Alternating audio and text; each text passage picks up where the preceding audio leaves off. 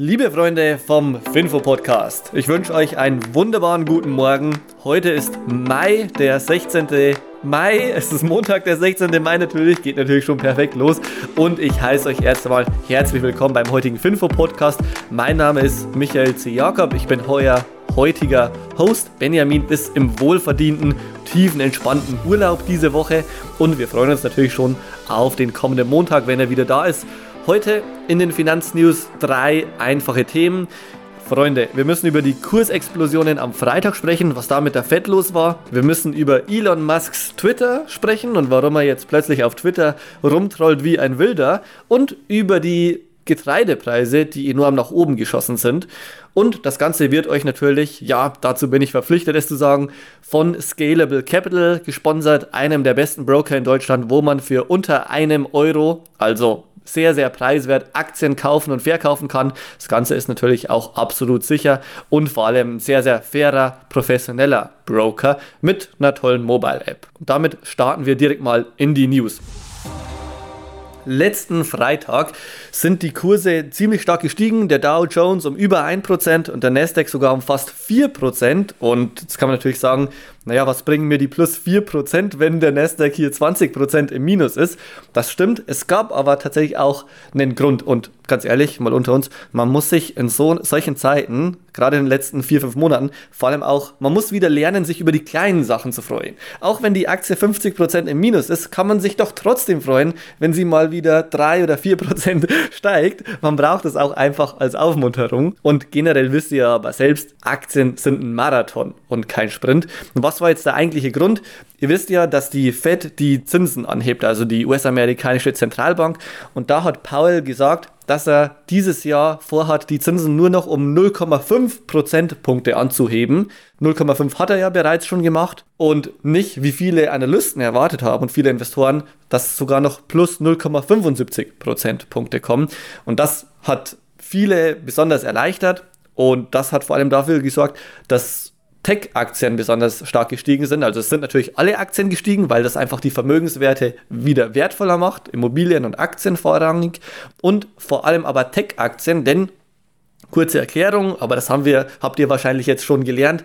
Gerade Tech-Aktien sind stark von den Zinsen beeinflusst, denn die Zinsen geben an, wie viel, wie viel ist Cash in der weiten Zukunft entfernt. Und gerade bei Tech-Aktien, da liegen ja die Gewinne nicht im Jetzt oder im nächsten Jahr, sondern die liegen vielleicht weit draußen in den nächsten 5, 10, 15 Jahren.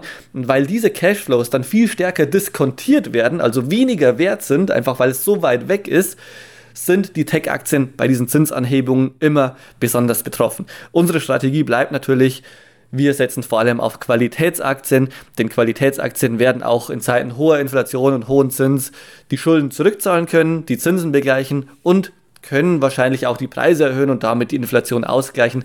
In Sachwerte zu investieren bleibt alternativlos und gerade in Qualitätsaktien, da kann man eigentlich nichts falsch machen. Und dafür gibt es ja dann ja auch alle Aktien.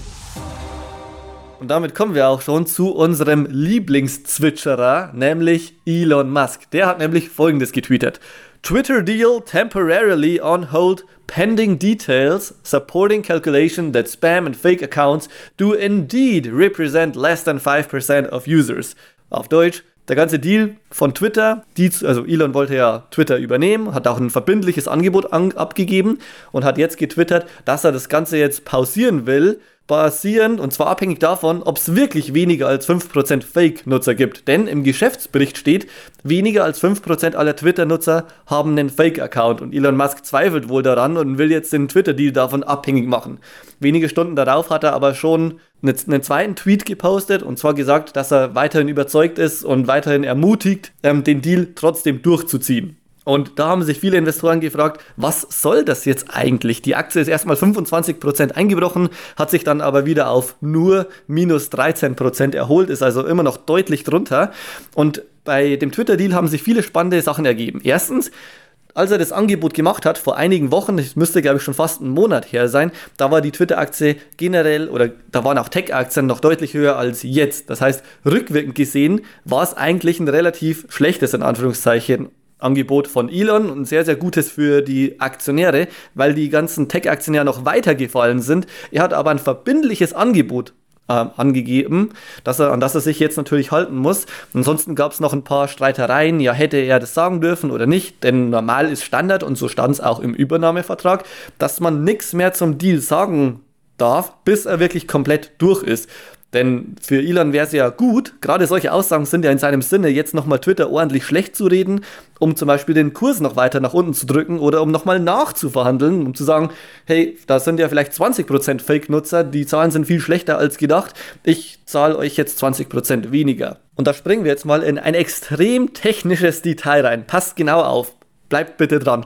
Es gibt sowas wie ein MAE. Das bedeutet Material Adverse Effect. Und im US-amerikanischen Delaware Law bedeutet es so viel, so viel wie, es gibt einen substanziellen negativen Effekt, den er bei der Übernahme übersehen hat. Und dann könnte er quasi zurücktreten. Es ist aber so, dass das quasi noch nie vorgekommen ist. Das ist in den letzten fünf oder zehn Jahren laut Bloomberg nur ein einziges Mal vorgekommen, dass man dann zurücktreten konnte. Und man muss auch sagen, alle Informationen, auch das hier mit diesen 5%, sind ja öffentlich einsehbar und überprüfbar. Elon Musk wurde gefragt, ob er hier eine Due Diligence machen will, also ob er Twitter genauer ansehen will, bevor er es übernimmt. Und er hat abgelehnt. Das heißt, er hat jetzt auch die volle Verantwortung, zu seinem Preis zu stehen. Im Vertrag steht übrigens auch, dass Elon Musk eine Milliarde US-Dollar zahlen muss, wenn er jetzt einfach weggeht. Das ist auch üblich, dass wenn sich zwei Partner ja, einigen und dann geht einer weg, dass es für die Person, die dann weggeht und sagt, hey, ich habe keine Lust mehr auf Verhandlungen, dass die dann eine sehr, sehr hohe Ausgleichszahlung zahlen muss. Wobei man auch sagen muss, eine Milliarde ist jetzt für jemanden, der fast 300 Milliarden hat, auch nicht so viel. Was einfach verwundert ist, warum er es überhaupt erwähnt, denn dass es eine Nachverhandlung geben wird, also wird es wahrscheinlich nicht geben, wäre auch nicht rechtens. Also die Frage ist, was ist überhaupt der Sinn davon? Oder wollte er einfach nur darauf hinweisen? Der Konsens aktuell ist, er wollte einfach nur darauf hinweisen. Denn wie diese Studie gemacht wurde, das muss man sich mal vorstellen, bei einem globalen Konzern wie Twitter, ratet mal, wie das mit diesen 5% Fake-Accounts ermittelt wurde. Es wurde es wurden 100 zufällige Twitter-Nutzer ausgewählt und dann geschaut, wie viele von denen, dann wurde quasi manuell überprüft, wie viele von diesen 100 ausgewählten, zufällig ausgewählten Accounts sind fake und da ist rausgekommen 5%. Das Problem ist, also 5 von diesen 100 waren fake. Das Problem ist ein bisschen, wenn man das einmal macht, dann ist es einfach überhaupt nicht aussagekräftig. Bei mehreren Millionen Nutzern und dann wähle ich nur 100 aus. Also das ist einfach eine viel zu kleine Sample Size, eine viel zu kleine Stichprobe. Und Elon Musk sagt, er hat selbst viele Stichproben gemacht und ist dann halt immer auf deutlich mehr gekommen, eher 10 bis 15 Prozent Bots und Fake-Nutzer egal wie es weitergeht, wir halten euch da auf jeden Fall auf dem Laufenden. Und ich muss sagen, ich bin zwar nicht an Twitter interessiert, aber ich finde diese ganzen, dieses ganze Hin und Her einfach ultra spannend, was da gerade abgeht und was man vielleicht auch davon lernen kann, als Unternehmer oder als Verhandler. Und damit, meine besten Judsten, sind wir auch schon bei der dritten und letzten Story für heute Morgen, nämlich Getreide wird das neue Holz. Und damit meine ich nicht, dass wir unsere Gebäude und Apartments in Zukunft mit Getreide bauen, sondern ich meine eher, Getreide ist einfach der nächste Rohstoff, der durch die Decke geht. Erst ist ja Holz explodiert, kurz nachdem Corona eingetroffen ist. Dann während jetzt diesem Russland-Ukraine-Konflikt ist Öl explodiert. Und so wie es aussieht, wird Getreide der nächste Rohstoff sein, der explodiert. Und wie ihr wahrscheinlich wisst, ist Ukraine nach China und Indien und Russland einer der größten Getreideproduzenten und Exporteure. Und was Russland jetzt macht, ist noch perverser. Sie greifen nämlich bewusst die ganzen Getreidelager ähm, an, in denen ja schon die geernteten Getreidesamen und so weiter liegen und will damit Ukraine einfach besonders stark schwächen und gleichzeitig sich selbst natürlich auch stärken, denn Russland ist auch einer der größten Getreideexporteure.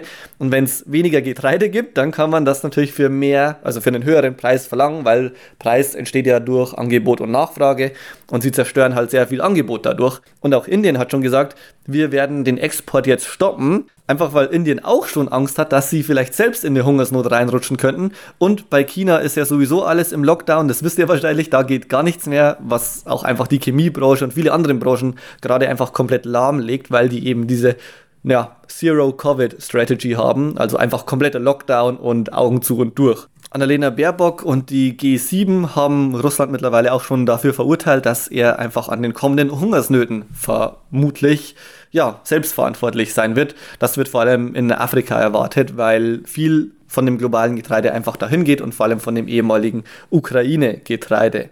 Ihr merkt schon, wir sind mitten in der Rohstoffkrise und ein Rohstoff nach dem anderen geht aus, explodiert und das treibt natürlich, weil Getreide so ein absoluter Grundrohstoff ist, ähnlich wie ja auch Öl oder Gas, treibt einfach die gesamten Preise in Europa und Amerika jetzt wieder nach oben und auch das sorgt wieder für mehr Inflation.